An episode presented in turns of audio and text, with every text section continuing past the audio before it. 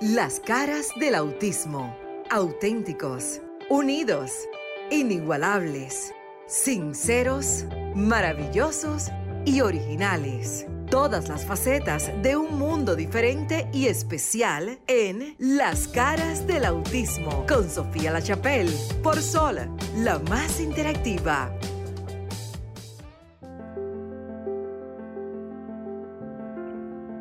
¿Qué tal? Muy buenas noches, República Dominicana. Muchísimas gracias por continuar en sintonía de Sol 106.5 FM.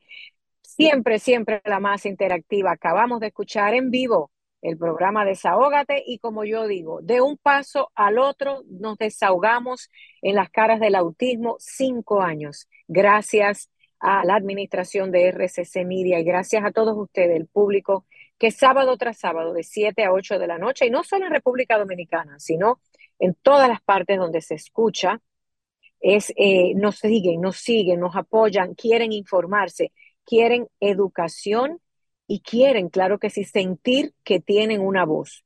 Este equipo que conforma las caras del autismo, estamos aquí para romper esa barrera de que no tenemos dónde poder conversar, dialogar y de paso somos una gran familia. Sí, señores, somos una gran familia porque a nivel mundial, a veces yo creo que en el autismo tenemos que romper el molde de lo local y pensar que el autismo, y no lo digo yo, repetimos y para el que acaba de sintonizar, le invitamos a que se quede, ya mismo vamos a dar los teléfonos, pero ustedes que siempre nos acompañan, miren, el autismo es la única condición, no dije enfermedad porque no lo es, condición de vida que de paso es neurológico, a nivel del cerebro, cómo funciona, que padecen o tienen más números de personas en el mundo que cualquier otra condición de vida.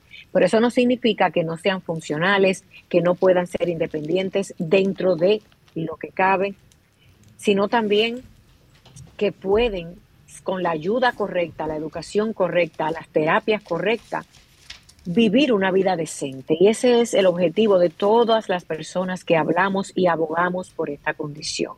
A mí me gusta que siempre salgamos de nuestra pequeña casa, porque no importa dónde usted viva, el autismo nos absorbe tanto que a veces nos enfocamos solo en lo que tenemos enfrente, se nos olvida el vecino, se nos olvida que vivimos en un país y se nos olvida que vivimos en un planeta y que estas personas, llámense nuestros hijos, amigos, sobrinos, porque ya casi todo el mundo conoce una persona en, la, en el espectro que se llama así, porque varía los síntomas. ¿Usted se cree que está solo? No, somos muchos. Y es una buena noticia el que cada día la ciencia y la tecnología vaya avanzando. Miren, yo saqué una estadística, yo sé que Cristina Mena ya está lista, al igual que desde España vamos a tener a una psicóloga y antropóloga, Lucía Martín Arevalo, el doctor Acedo Margarín, que siempre viene a hablarnos de temas no solo legales, sino del trato humanitario y el tema de familia. Tenemos hoy a Maritza Botier, que se integra, que ha sido esa mano derecha constante, madre de Lucas. Luis, que nos acompaña en temas de noticia, hoy tiene una pequeña licencia, como dicen, pero lo importante es que ustedes, el público, está. Mi parte, y hemos querido hablar ya de temas más directos y cada cual con una función, es hablar de cosas abiertas y globales. Miren, yo encontré, porque uno tiene que buscar, estudiar y analizar, una estadística muy interesante, porque hablamos de que para tener servicios en nuestros países tenemos que tener números, datos específicos. Entonces apareció, y usted puede buscarlo en el Internet, el Internet es una gran fuente de información cuando se utiliza de manera correcta. Lo invito a que busque para la palabra autismo y va a encontrar mucha, mucha información. Existen ya datos específicos de número de personas con la condición de autismo en diferentes partes del globo terráqueo. Miren, esa lista la encabeza Qatar, luego Arabia Saudita, Afganistán, Canadá, donde, según esas estadísticas, existe un número de niños o personas con autismo por cada 10.000 habitantes por cada 10.000 habitantes se ha tirado una curva o una línea. Y por ejemplo, esa lista la encabeza Qatar. No me pregunten por qué, no cuestionen tanto. Lo importante es que el mundo se está integrando y la gente, eh, los médicos, los científicos y personas que trabajan en ese grupo de terapeutas quieren estos números para poder saber dónde estamos parados y también solicitar ayuda. Por luego Canadá, también con un alto porcentaje, Japón, y me ha sorprendido encontrar en esta lista Colombia, con 85.8 eh, o, o, 80, digamos que un número muy alto dentro de cada 10.000 personas. Entonces, ¿qué significa esto? Que en Colombia no es que estén comiendo algo raro, no, no, no, es que están llevando datos, es que se está anotando ese número de personas. Estados Unidos después de Colombia. Y por ahí una lista donde no aparecemos en República Dominicana porque, señores, no tenemos un censo correcto. Porque otros países como Guatemala, Honduras, El Salvador, etcétera, Latinoamérica y el Caribe, no tenemos organizados los números. Y eso en algún momento, lo hemos hablado ya en el programa, yo espero que cambie esa realidad. Porque tener datos específicos para no solo saber dónde están quiénes son, sino para que en el mundo podamos también tener. A veces eh, los gobiernos van a buscar ayudas y recursos a otros países, pero para que se le otorguen tiene que haber una, un número específico y no queremos que se lo inventen. Y por último, existen ya estudios también en el portal US News y puede ser también en otros portales de noticias creíbles, que es lo que queremos dar aquí. Ya se está hablando de que con la terapia correcta, contabilizado está el número de personas con autismo que desde temprana edad reciben ayudas y servicios a medida que crecen y se convierten en adolescentes y adultos, son menos codependientes de terapias y menos codependientes de tener tanto apoyo y pueden empezar a vivir una vida más independiente. Hay un término que me preocupa que dice, se le fue el autismo. No, señores, el autismo no desaparece. El autismo disminuye los síntomas y la persona que tiene la condición puede ser, por ejemplo, más independiente. Les voy a dar mi caso y con esto concluyo. Jason y Máximo, mis hijos que muchos conocen y han servido como de patrón para muchas familias. Eh, yo tuve un diagnóstico, al igual que muchos de ustedes, a los dos años, a los tres, por allí. Yo los evalúo cada cinco años con el neurólogo y con todo el equipo terapéutico. Yo les diría que hace unos ah, siete años, para no dar mucha vuelta, me le pusieron lo que se llama un nuevo diagnóstico, que se llama autismo residual autismo residual. Ese autismo residual significa que de los síntomas que tenían a los tres o cuatro años, que eran bien marcados, lo que le queda es un residuo. Por ejemplo, si gritaban mucho, ya grita menos. Si aleteaba más, aletea menos. Para que usted me entienda en español sencillo y llano. Si antes necesitaba que yo le pusiera la ropa, ya no lo necesita. Ahora, eso no significa que no tiene la condición, porque hay otras áreas que sí. Lo que quiero decirles con este mensaje es, que tenemos que encontrarlos, tenemos que hacer sus rostros visibles, aunque el autismo no se vea en la cara, y que tenemos que trabajar empezando en el hogar, reconociendo la condición, aceptándola y poniéndonos las pilas, y de ahí escuelas y gobiernos y sociedad, y usted verá que el autismo puede convertirse en algunos casos en lo que se llama como un autismo residual, donde esos síntomas mejoran con esas buenas noticias y con las noticias de tener un mundo más organizado para ellos, regreso yo al estudio. 809-540-1065, el teléfono en República Dominicana y el 1833-610-1065. Cristina, doctor, Maritza, si están, paso con ustedes el bate para continuar aquí en las caras del autismo. Buenas noches, República Dominicana. Buenas noches a todo nuestro público que nos sigue en las redes sociales desde RCC Media Sol 106.5, Las Caras del Autismo. Magistrado, buenas noches, Dios lo bendiga. Buenas ¿Cómo está usted? Buenas noches. ¿Cómo le fue esta semana? Excelente. Excelente. Bueno. Eh, con mejor consigna es sin quejas. Porque sin los, quejas. los problemas hay que enfrentarlos. Y si nos quejamos como quiera que enfrentar. Usted como que se cogió el chivo de mi, de mi material de esta noche. Ah, Sin excusa. Ah, si queremos ser sanados debemos eliminar las excusas. Damos la bienvenida a nuestra invitada, quien queremos que salude a nuestro público de las caras del autismo. Le participamos que los protagonistas de esta historia son las familias de la discapacidad en la República Dominicana y todo el mundo los que nos siguen. Cristina Mena con ustedes y aquí tenemos una psicóloga, antropóloga. Cuéntame, Lucía, bienvenida a nuestro país. Gracias, muy buenas noches. Gracias por la invitación, primero de todo, y gracias por recibirme en su hermosísimo país. Estoy disfrutando, de verdad. Bueno. Pues bienvenida y disfrútalo, porque República Dominicana es inagotable. Así es. Bueno, esta noche realmente tenemos eh, la intención de que se conecte una familia TEA eh, a través del Zoom. Más adelante la vamos a tener. Y dentro de nuestro programa, magistrado, yo quiero empezar con algo eh, muy puntual. Realmente una de las cosas que tienen nuestras familias que tienen alguna persona con espectro autista, algún tipo de discapacidad, lo primero es que en ese proceso de negación empezamos, primero queremos negar que tenemos, estamos dentro de una situación de alerta o de sospecha, pero empezamos a buscar todas las excusas posibles antes de afrontar nuestra realidad.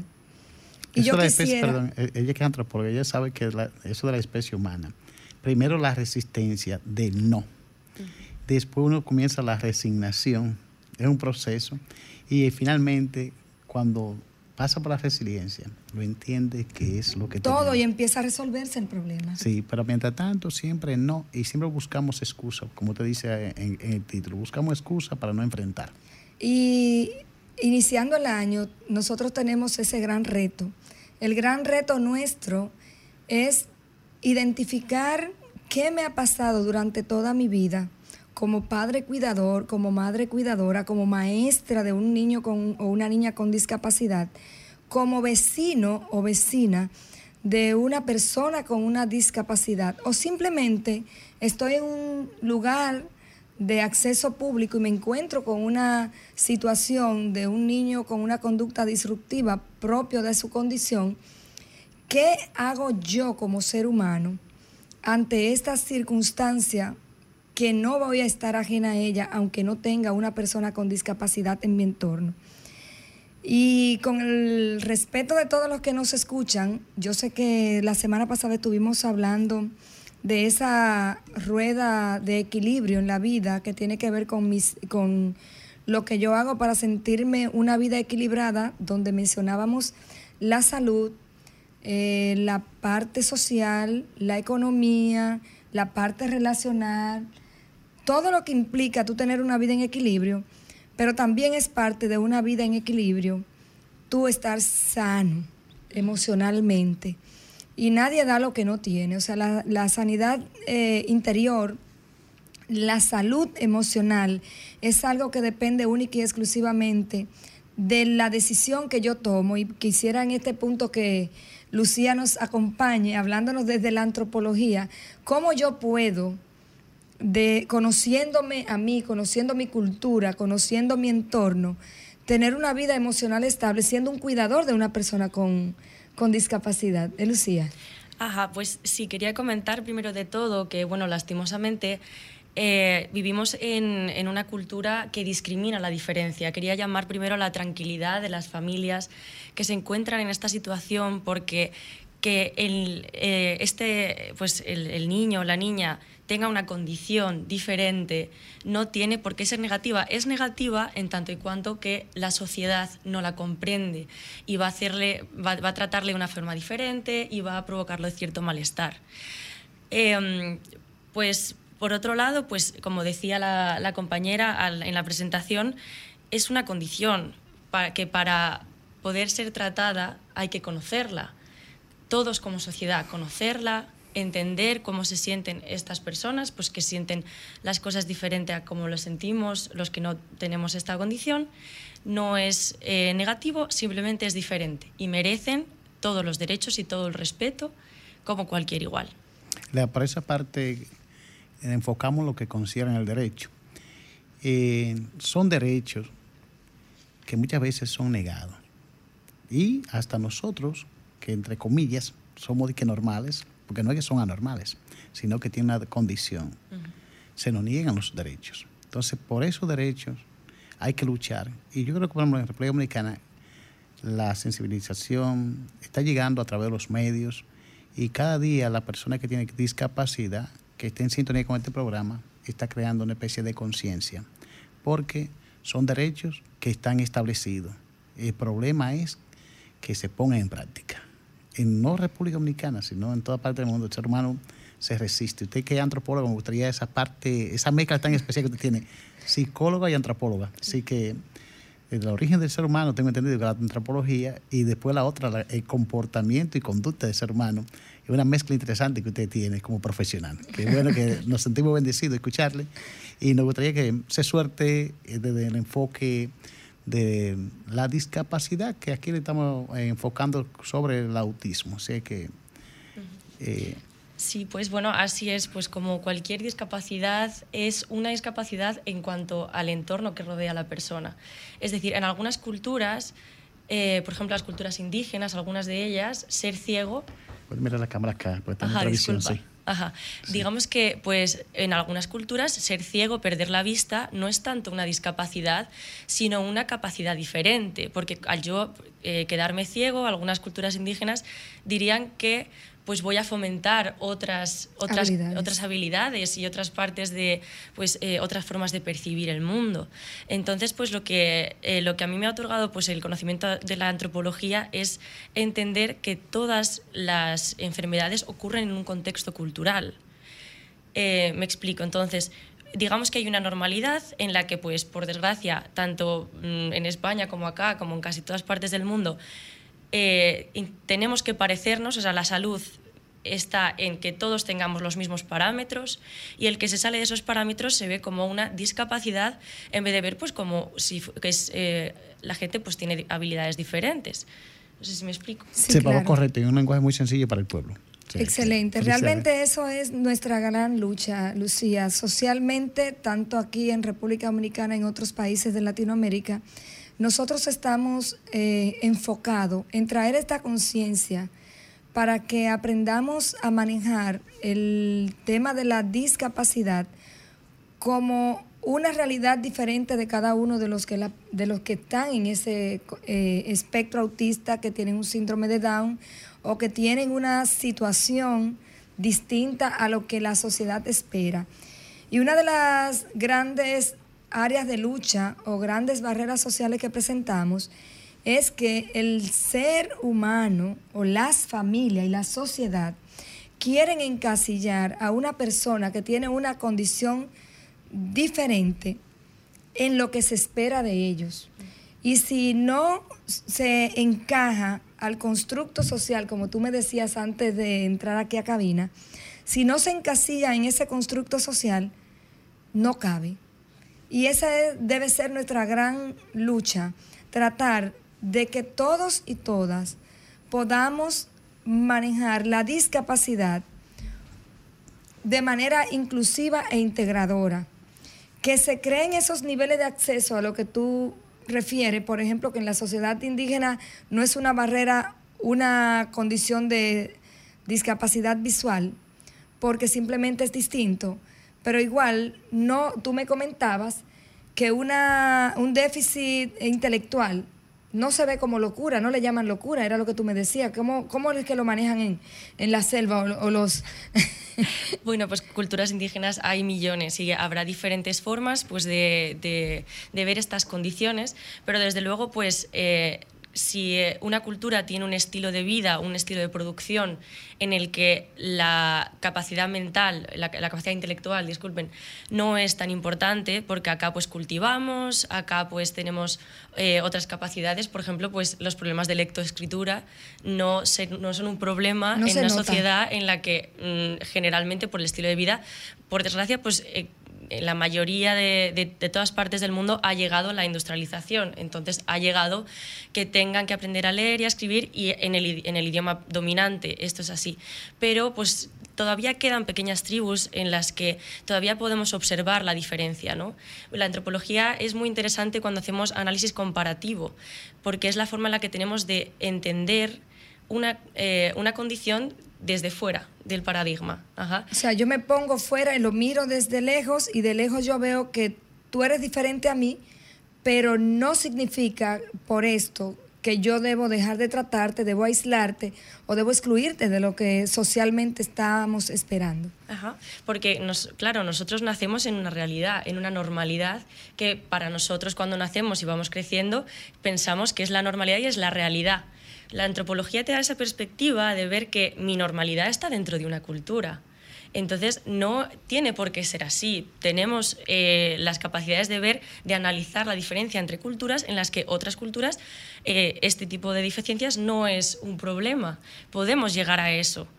Ok, de acuerdo. Entonces, en buen dominicano, señores, aquí lo que estamos es volviendo a nuestro génesis.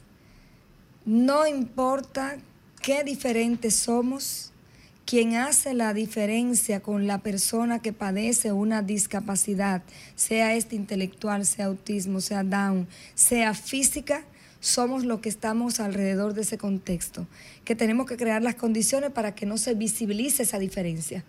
Eh, ¿Aprendí bien? Exacto, exacto. Magistrado, bien, eh, enfoque legal de esto. ¿Qué diría usted si nosotros nos vamos a la historia donde no se conocía que existían las discapacidades que no se reconocían como tal, ¿cómo históricamente a nivel eh, legal esto se veía? Recuérdense que eh, hoy en día la discapacidad, todo el marco jurídico que estoy, estoy observando para Latinoamérica y España también, eh, observo que la palabrita más frecuente es visibilización. y en Chile también, que de eso usted no va a hablar hoy. Sí, es visibilización, o sea, que porque las personas con discapacidad eran ignorados. Bueno, nosotros que venimos de la zona rural de la República Dominicana, cuando una persona tiene una discapacidad, por ejemplo, de, a nivel mental, lo que se hacía era eh, un cuarto. Se aislaba. Y lo aislaban. O sea, y es tan así que cuando esa persona con esa discapacidad mental, si alguna vez en el entorno de la comunidad era un secreto a voces, pero cuando salía a la calle era que aparecía, aparecía el padre y la madre. Y uno decía, ¿y este muchacho dónde es? Y era que lo tenían escondido. Entonces, es decir, hasta ahí llegamos, y eso no es historia vieja. Para nosotros, creo que la compañera el año pasado contó un caso de mi provincia de origen, en La Vega, donde se encontró una persona, ese encierro lo llaman cepo, que es para propio de los animales, encerrado en un cepo. Sí, que no dejaban salir. Entonces, toda esa cuestión, estamos observando que la número uno es visibilización y junto a esa visibilización va incluido entonces la inclusión y la dignidad humana, que todo ser humano hay que respetarlo por el simple hecho de ser humano. Entonces, adecuarlo desde el punto de vista antropológico, como usted lo está planteando, si, si todos somos iguales desde el punto de vista jurídico, entonces con comportamiento distinto que ahí también nos ayuda mucho. Entonces, ese comportamiento que tenemos que adecuarlo y aceptarlo per se como capacidades diferentes. Esas capacidades diferentes es lo que estamos buscando que sea aceptada. Por ejemplo, yo observo, y me quedo con ejemplo, porque España, como Estados Unidos, para nosotros, eh, muchos dominicanos, es nuestro lugar de visita y casi es raro que uno tenga un pariente en España, lo que sea, o nos llegan noticias de allá. ¿Qué observo en España? Personas que aquí en, nuestro país no tienen oportunidades de, empleo con discapacidad. En España les crean las condiciones para que ellos mismos, esas personas sean agentes productivos para la economía española y simultáneamente para que ellos se sientan con dignidad y generen sus propios recursos. Yo hablo hasta de un pariente mío que es sordomudo. En este país no tenía oportunidad y era descalificado. No hay sordo mudo, magistrado. Él es sordo y mudo. no, no existe. Bueno, pero hay discapacidad auditiva. Exacto. Él no habla porque no escucha. Exacto, entonces sí. Bueno, pues de todas maneras, esa persona, mi, eh, mi cuñado, llegó a España mientras ya adulto, aquí no daban facilidades, y hoy en día él se desenvuelve muy bien y ya una persona de casi de tercera edad y tienen recursos suficientes con que valerse eh, porque le dieron esa oportunidad en ese país. Aquí no tenía fuente de empleo, la fuente de empleo era encerrada para él, en cambio en España, repito, era un ser productivo. Pongo ejemplo porque la gente, si uno no queda, nos quedamos en marco teórico, que esto, jurídicamente, lo que sea, o antropológicamente, y no aterrizamos, eh, con hechos reales, la gente no lo comprende. Yo puse ese ejemplo, yo no estoy diciendo que sea lo mejor, lo peor de España, pero que sí, desde el punto de vista para la discapacidad tienen espacio. Me gustaría usted como española, esa parte suya que la rectifique, porque eh, ese ejemplo yo lo tengo. Sí, efectivamente, pues así es como la medida que se está tomando eh, desde, bueno, desde muchas ONGs y desde muchas fundaciones que trabajan pues, para facilitarle la vida a las personas con discapacidad, una parte muy importante. Y también el Estado tiene eh, esta parte de integrar a las personas en eh, la vida laboral digamos que pues sí, es muy importante para nuestra cultura ser productivo y bueno, y también para la vida diaria de cada uno. Porque, pues como se hacía antes, siempre había, hay en España pues un pequeño sueldo para las personas que no pueden trabajar, que tienen cualquier tipo de discapacidad o disfunción que no les permite trabajar, hay un sueldo. Pero ¿qué hace una persona que, que recibe un dinero eh, por no hacer nada? ¿Qué hace con su tiempo? Cuando todos los demás por la mañana, cuando todo su entorno está ocho horas trabajando de lunes a viernes y esta persona no está haciendo nada, no está siendo integrada, efectivamente. Y para que nosotros podamos llegar a esa visibilización que usted estaba, de la que usted estaba hablando, necesitamos conocer a nuestros compañeros, a nuestros eh, compañeros con discapacidad. Una vez se le conoce y, y es un amigo más, se le deja de tener miedo. Es que en esta sociedad hay mucho miedo a lo desconocido nos aterra abrirnos a aquello que nunca hemos conocido antes. Pero una vez hacemos ese esfuerzo y yo creo además que las nuevas generaciones están haciendo un gran esfuerzo de tolerancia ante lo desconocido y eso pues yo creo que les honra mucho a las nuevas generaciones desde el conocimiento es que podemos integrar como una persona más como y, ser amigo, y no solo eso, y, salir de fiesta con la persona con discapacidad, hacer una vida completamente normal, que no sea juzgado o retirado del estilo de vida normal por tener esta discapacidad. Entonces es súper importante tener un trabajo, claro. Excelente. Realmente, eh, señores, yo quiero que ustedes nos llamen, magistrado, los números. Los números, yo voy a nuestra jefa a decirlo, no lo tengo que registrado, pero sí en, pueden darnos desde acá. Comunícate 809-540-1065. 1-833-610-1065 desde los Estados Unidos. Sol 106.5, la más interactiva. Excelente, gracias, Ron. Ese, control master nuestro está poderoso. Gracias. Bueno, ahí están. Llámenos a cabina, pregunten. una primera. Tenemos una llamadita. Buenas noches, las caras del autismo. Sí, buenas noches, Ramón desde San Cristóbal. Ramón, buenas noches, ¿cómo estás? Sí, aquí interesante programa para reportar sintonía y saludar a Sofía allá en Miami. Excelente. tremenda conductora ahí siempre está progresando, Sofía. Bueno, Ramón, gracias por este seguimiento. Gracias, Ramón. Y siempre, bueno, Ramón nos llama de San Cristóbal, que está en la provincia de la región sur de la República Dominicana, y contento que siempre, eh, todos los sábados, hace reporte de su sintonía y siempre aporte, tiene eh, siglas, informaciones en torno a la discapacidad y siempre hace su aporte. Bueno, sé qué nos tiene al final. Otra persona que nos pueda llamar y seguimos aquí en el programa Las caras del autismo por Sol 106.5. Magistrado, usted nos iba a hablar de Chile. ¿Qué está pasando por Chile con la ley de, de discapacidad? O, o ¿Qué investigó? ¿Cómo está esto del autismo por allá? Bien, como buen estudiante hago mi trabajito. Bien, en esta serie que hemos emprendido en este año 2024, esta es la tercera entrega donde hemos hablado de República Dominicana, nuestra ley de autismo que es reciente, que es del 6 de junio del año 2023. Justamente estuvimos hablando de México, esa tiene nueve años, pero la de Chile es reciente, apenas del día... Mm, Tenemos una llamadita, permiso. Perfecto. Buenas noches, las caras del autismo. Bueno, se cayó. Bien, hay dos llamadas. Perdón, bien.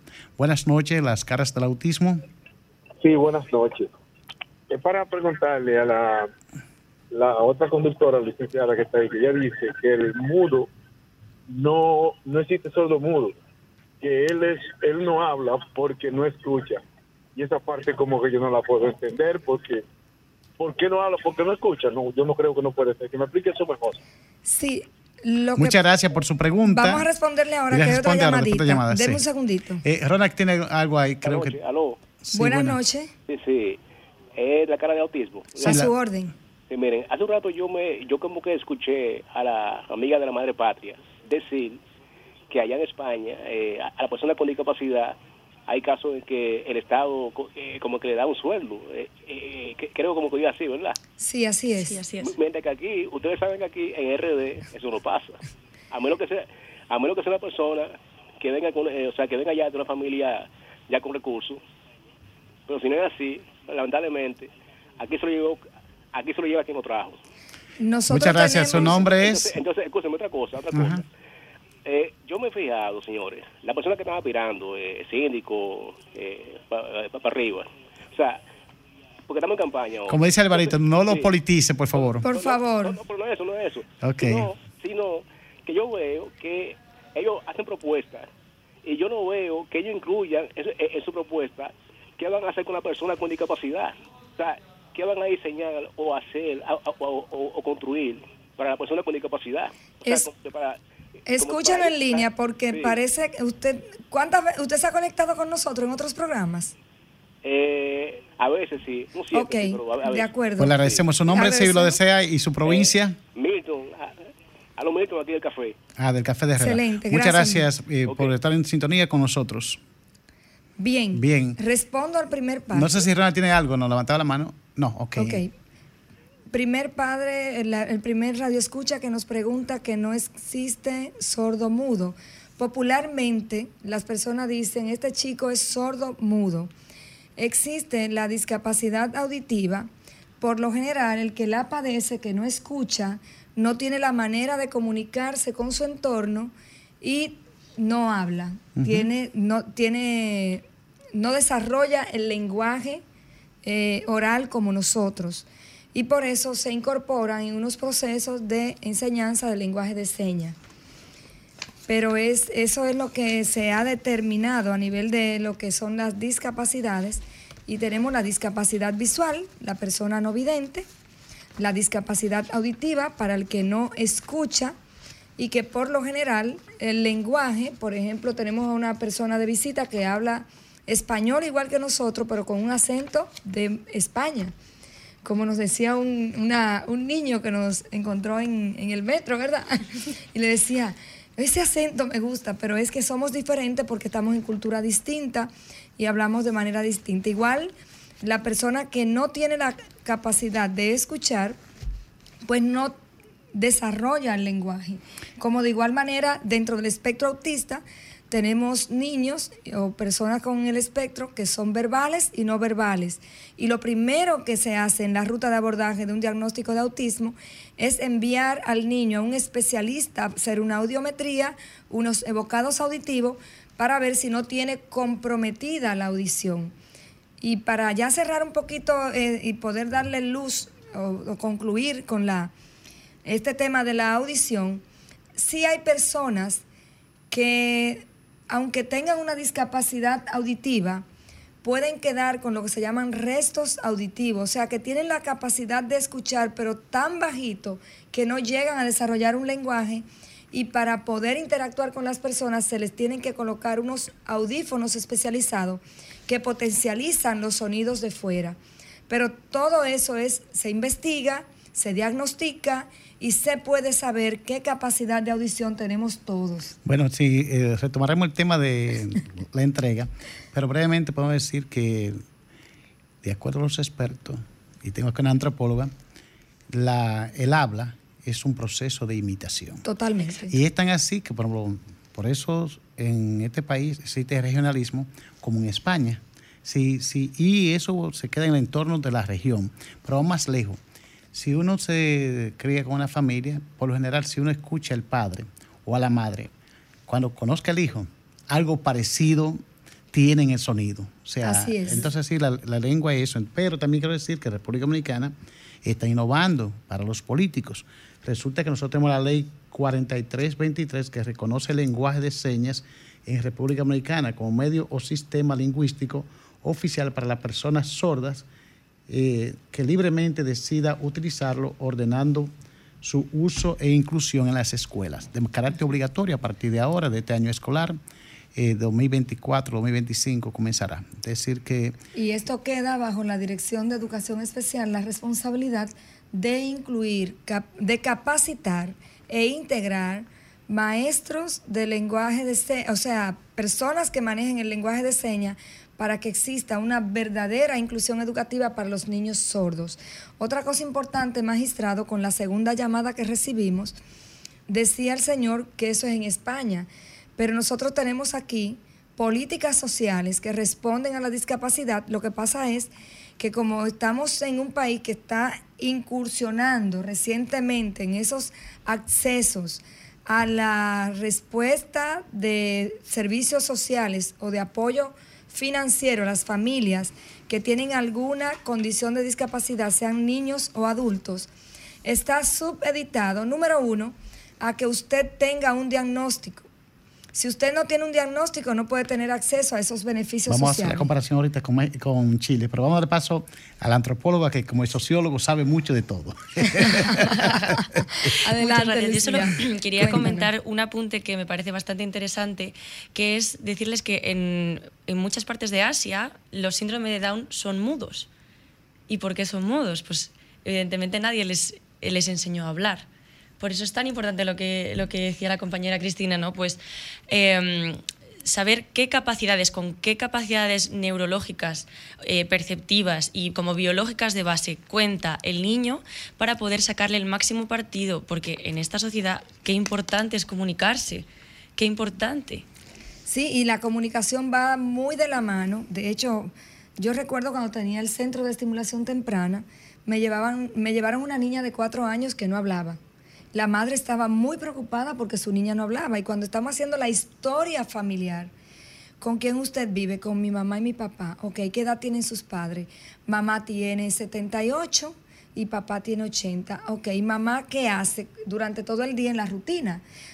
Por favor, préstenme atención las familias que nos escuchan. Esta parte es práctica y es muy importante.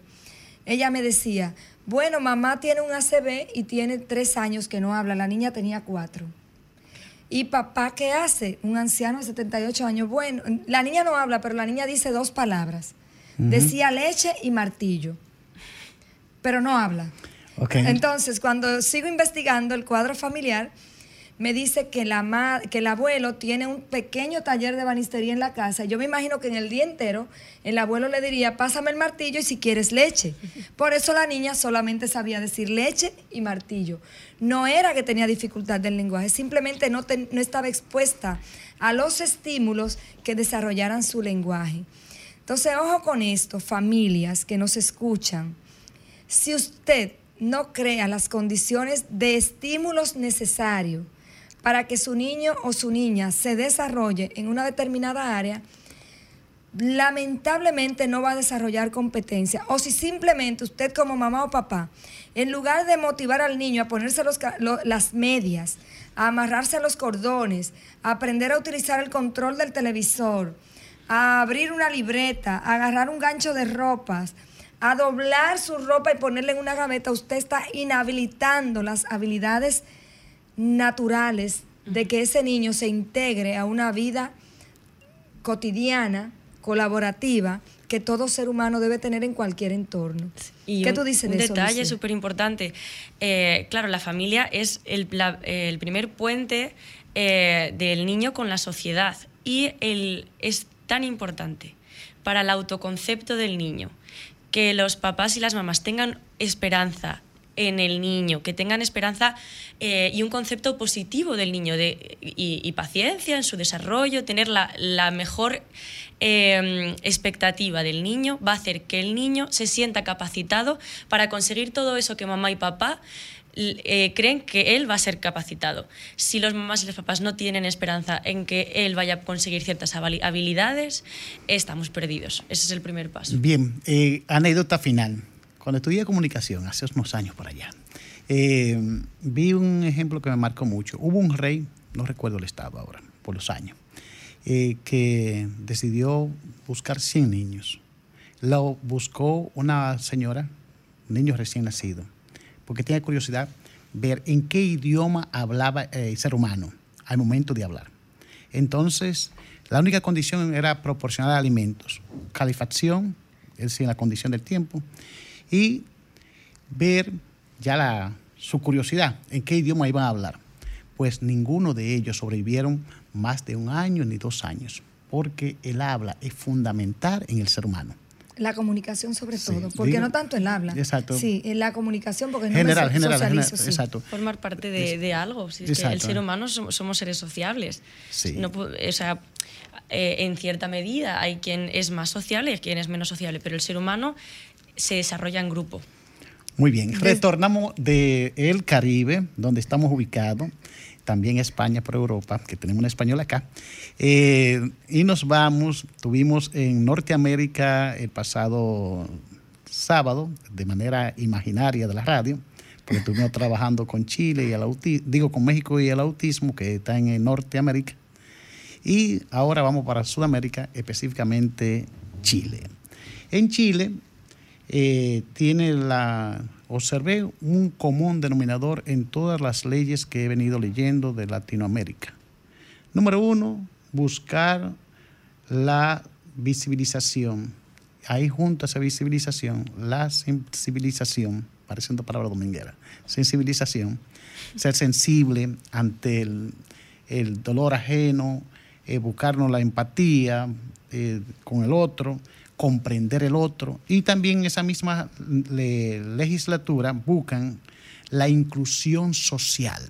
Y sobre todo, para la persona con la condición de autista, que en Chile se ha hecho una, un acuerdo con las diferentes ONG para ese nombre tan largo, persona con el espectro autista, TEA, ellos llamarle eh, persona autista.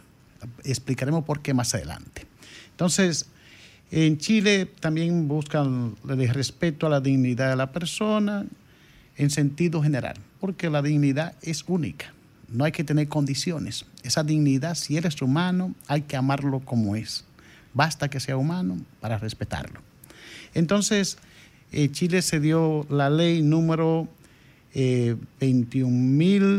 21.545 los abogados citamos leyes porque de donde le conseguimos, pues el país tiene demasiada ley. Entonces, esta ley, repito, 21.545 fue promulgada el día 2 de marzo del año 2023. Primero que nosotros. Primero que nosotros.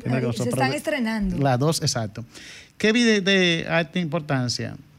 Esta ley también tiene los nombres largos, que no sé cuál interés. Eh, cubre todo y al final no cubre nada. Se llama la ley Ley de Atención Integral, Protección de los Derechos de las Personas con el Trastorno del Espectro Autista en el ámbito social, social y educación. ¿Quién se aprende ese trabalengua también? Lo que pasa es que está. Pero, pero, ¿cuál es el objetivo de eso? Eh, es no dejar nada fuera en los títulos, pero lamentablemente, si queremos algo, con pocas palabras, tres, sería lo idóneo. Por ejemplo, eh, este programa, eh, la palabra más frecuente, la madre tea, eh, se pega más la madre azul, que es el nombre de persona con condición de autismo o con el espectro autista. Entonces, ¿qué tenemos en común? Eh, el autismo socialmente se entiende como una forma particular del ser humano. La sociedad está compelida a eliminar las barreras para el desarrollo, la participación y el logro de una vida plena de la persona autista. O sea, quienes están compelidos, es decir, obligados a erradicar todas las barreras que tiene una persona, ya lo acaba de explicar la antropóloga, que tiene eh, la sociedad para que una persona, no importa la condición que tenga, pueda desarrollarse. Si una persona ciega, crearles condiciones para que pueda transitar. Por ejemplo, comenzando con críticas sociales de, este país, las aceras, por lo general, eh, están siendo ocupados por venduteros, entonces una persona que es ciega se va a encontrar con esa dificultad. Entonces el Estado debe evitar que las aceras sean utilizada para otras cosas que no sea para caminar y que personas que tengan esa discapacidad pueda caminar perfectamente por la zona. Entonces, en Chile, la persona con la condición de autismo, existe un consenso de llamar a la persona autista en vez de llamarle persona con el trastorno del espectro autista por ser parte de, de su identidad y cultura. No es un adjetivo, dicen los chilenos, que lo caracterice ni lo restrinja. O sea, para, yo entiendo, eh, uno en el área de la comunicación, para manejo más rápido, persona autista. Es una condición. Yo no sé hasta dónde es discutible, porque como condición, el ser humano por sí mismo no es. Son condiciones del momento. Entonces, ellos mismos plantean, la ley chilena se refiere al trastorno del espectro autista, no es sinónimo de discapacidad no es sinónimo de discapacidad. Parece chocante para cualquier persona, sino que es una, un diagnóstico que indique la discapacidad y ese diagnóstico, como en República Dominicana, existe una institución que tiene que darlo después de los estudios del lugar, eh, después de diagnosticado con la discapacidad eh, de autista, y se le emite un certificado, igual que República Dominicana, por la institución llamada Comisión de Medicina Preventiva e invalidez. Ahí ese me luce chocante el último término, invalidez. Pero son nomenclaturas extranjeras que respetamos como nacional que soy. Por ese término, cuando dice invalidez pues, en República Dominicana, eh, y hace poco que ha ido desapareciendo ese lenguaje discriminatorio, eh, el inválido. Que no tienes capacidad para hacer otra cosa. Exacto, inválido. O sea, entonces si cuando te dices que tú eres inválido, tú no vales. Y si es por naturaleza, el ser humano, si lo vemos como una criatura de Dios, tiene un valor. Tiene valía mucha. Exacto. Entonces, sí, yo creo que el término es en, eh, un país sudamericano que queremos mucho, admiramos mucho, que debieran ese término corregirlo. Desde la República Dominicana no soy quien para decir que lo hagan, pero sí me choca, como dice, Comisión de Medicina Preventiva e Invalidez. Sí, te, automáticamente no te estoy validando. Entonces, todo ser humano debe ser validado. Eh, su sigla, para poderse manejar fácilmente, como en toda parte del mundo, se resume como COMPIN. COMPIN es la sigla.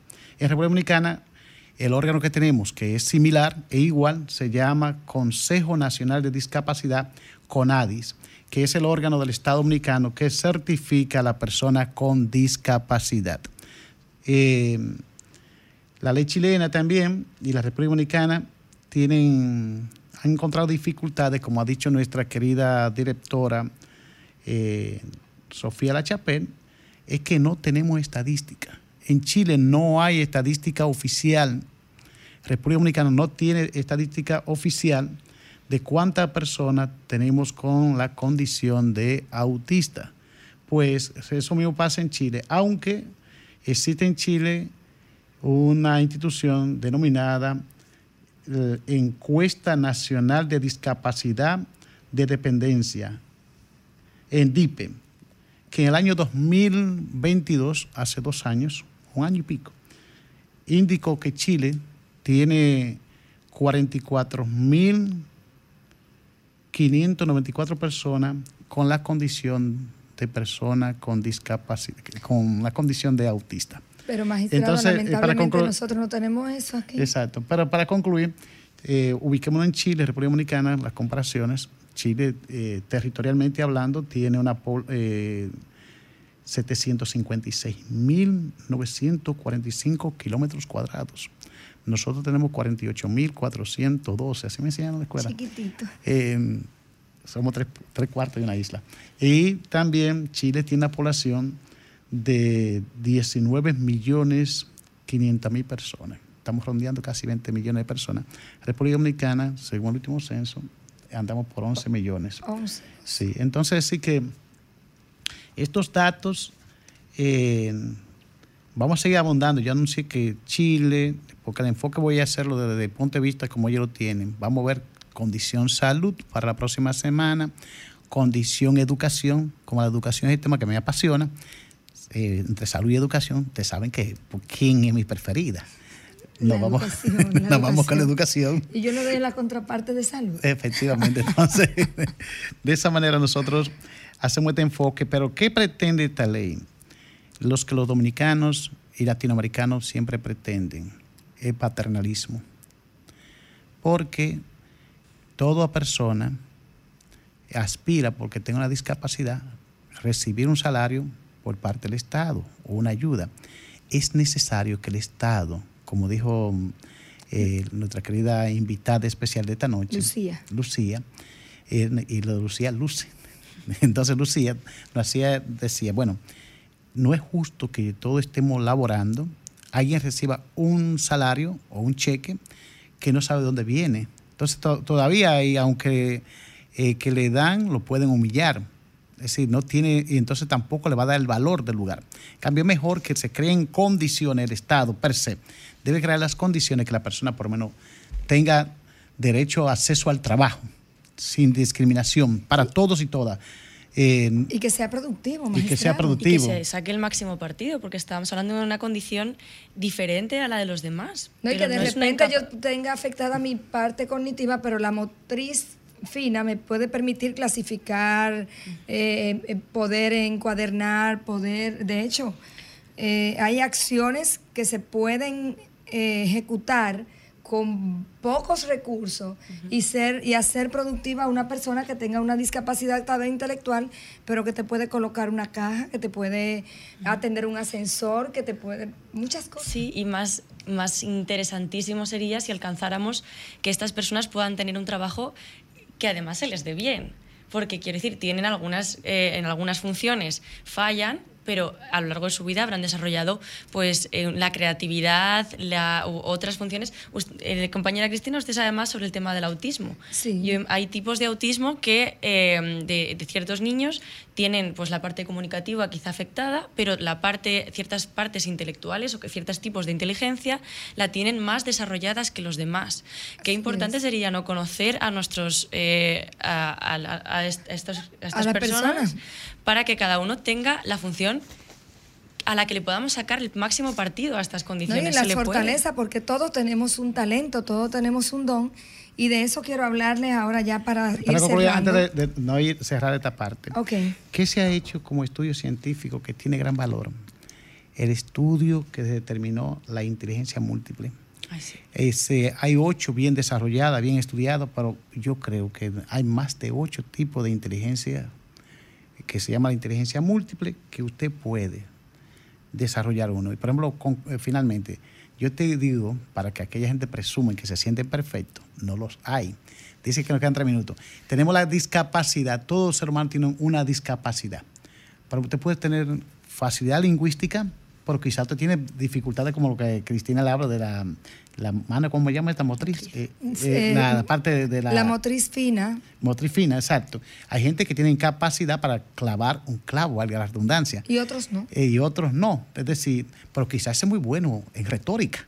O sea que tenemos que aprovechar esas inteligencias. Las artes, la pintura, la música. De hecho, tenemos el hijo de nuestro compañero Rafael, toca piano y es un niño que en primer momento tenía un autismo severo a moderado y estábamos ahí, señores, vamos a cerrar. Cerrando, yo quiero cerrar con. Yo no sé, Sofía tiene espacio, porque yo creo. No, yo voy a cerrar eh, con la motivación de esta semana. ¿Quieres ser sanado? Para ser sanado debo dejar las excusas y lo quiero hacer sobre una historia bíblica muy sencilla. Jesús le preguntó al paralítico, ¿quieres ser sanado? Y lo primero que él le dijo fue una excusa. No tengo quien me lleve al estanque. Estaba delante de quien le podía dar la salud. Estaba delante de esa oportunidad para tú salir de la situación en la que te encuentras y pones excusas. Son excusas. Eso es lo que las personas le respondió a Jesús cuando estaba a punto de recibir su milagro. Y si nos vamos a lo profundo, nos damos cuenta de que tal vez su respuesta viene del cansancio, de intentarlo tantas veces, de tener 38 años en la misma situación y no haber podido cambiarla. Y claro que no iba a poder cambiarla porque sus métodos no eran adecuados, porque sus soluciones le faltaba algo. Y ese algo era tener el discernimiento y tener en este caso cristocéntrico la dirección de Dios.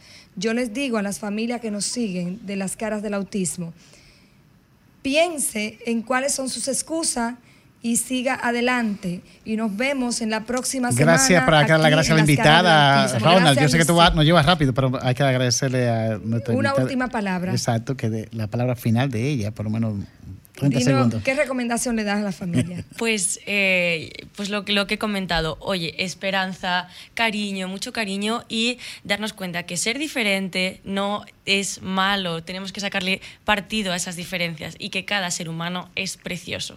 Muchas gracias, que Dios bendiga y seguimos el próximo sábado con otro programa tan bueno o mejor que el de hoy. Bye, Las caras del autismo. Bye. Sol 106.5, la más interactiva una emisora RCC Miria.